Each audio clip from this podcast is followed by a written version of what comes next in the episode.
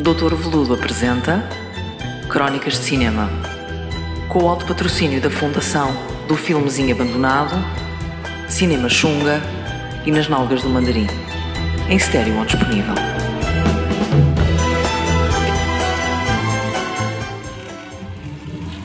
na sequência daquilo que tem vindo a ser o alinhamento destas crónicas, lembrei-me aqui também de uma velha ideia, uma velha ideia para um argumento de um filme de terror. Um filme de terror adaptado, obviamente, à realidade daquilo que é Portugal. Não Portugal atual, não é? Nesta conjuntura desinteressante e sem grandes inspirações cinéfilas, mas num Portugal dos anos 90. Um Portugal dos anos 90, quando se pensava que qualquer banda poderia se ingrar no estrangeiro a cantar em inglês. E esta nossa história começa, esta ideia para um filme de terror, começa com um grupo de jovens que tem uma banda. Uma banda de death metal. Uma banda das mais pesadas que esta nação alguma vez viu. Uma banda tecnicamente muito evoluída, super rápida coordenada e cheia de elementos dotados nas artes da música. Bom, esta banda era amada por meia dúzia de pessoas, os seus pais e uns vizinhos e obviamente aqueles que tinham comprado a sua demo tape, a sua cassetezita. Então esta banda tinha muito potencial, mas não havia mercado não havia perspectivas de futuro. Enviaram para o estrangeiro, mas, como sabem, é muito complicado se lá fora. E então eles lembraram-se da opção óbvia que foi fazer um pacto com Satanás.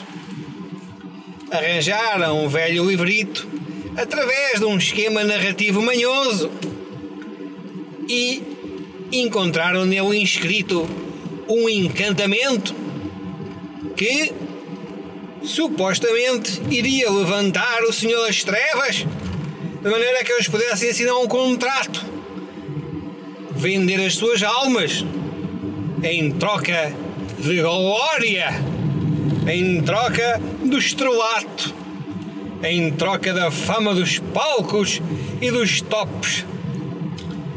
Então, Fizeram um dia à meia-noite, lua cheia, sangue, pentagramas, velas, o costume, e invocaram então a tal aparição.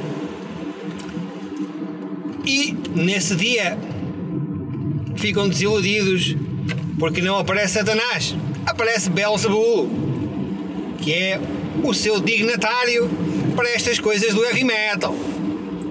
Então eles falam com o Belzebu e dizem Belzebu, explica a situação. Bom, nós estamos muito bons, temos só, ninguém nos apontou uma única crítica, mas a nossa base de fãs é tão pequena que nós vendemos 100 cassetes e pronto, atingimos toda a gente.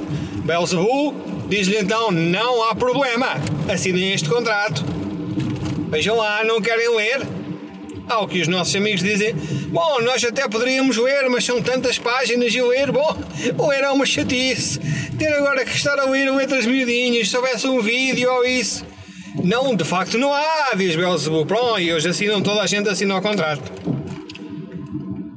Por milagre das trevas, um dia depois recebem uma carta de um estúdio a dizer: queremos gravar um CD vosso e tratar já de vos arranjar um agente para serem famosos. E eis que eles vão para o estúdio.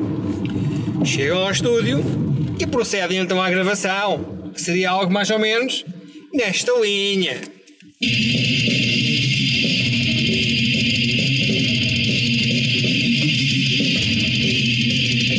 entalada, forte embalada. Ah, ah! Bumba, bumba, bumba, ouvi bater. Ah! Gritos, aquela coisa, dois escolistas Bom, e esta banda era composta então por dois escolistas não é? Uma rapariga e um rapaz, o seu baterista, o baixista e tal, pronto, acabam os dois guitarra. E eis que eles gravam o disco, e uns dias depois, o disco chega às lojas e eles recebem também uma cópia. Uns dias depois, então, o disco está gravado, eles recebem uma cópia, carregam o CD e começam a ouvir e ficam, de facto, horrorizados. Telefonam ao seu manager que lhes diz Epá, é natural que haja uma outra pequena alteração feita em pós-produção ou até mesmo na fase de mistura ou de masterização. E eles dizem: Epá, é impossível isto sermos nós. E o gente diz: Não se preocupem, o sucesso está garantido. E eles ficam muito chateados, ficam muito chateados e decidem então dar um tempinho e pensar na vida. Uma semana depois, telefonam para lá e dizem: pá, não, assim não, não queremos continuar porque esta de facto não é a nossa música. E o agente diz: Não é a vossa música, amigos. Não é. Ouçam, vocês estão já em primeiro lugar do top nacional. Tenho aqui propostas para vocês darem mais de 100 concertos este verão. Como é que é? Aceitam ou não? Eles ficaram muito assustados e disseram: Bom, sendo assim, se calhar temos que avançar, não é? É verdade, é verdade. Vocês estão preparados para avançar? Pronto, sendo assim, sendo assim estamos. Assim é que é, assim é que eu gosto de ouvir os meus Silence for a falar. E aqui está, nesta altura então revela-se é, que esta banda de metal que fez um pacto com Satanás ali para os lados do Iria era de facto a história dos Silence For, a história que nós eh, nunca ouvimos, a história verdadeira, não é? Portanto, neste caso, a história pela qual, a razão, a origem pela qual esta banda teve o sucesso que teve, é que para mim parece-me ser a única possível, a única possível de acontecer. E com isto vos deixo e boa continuação.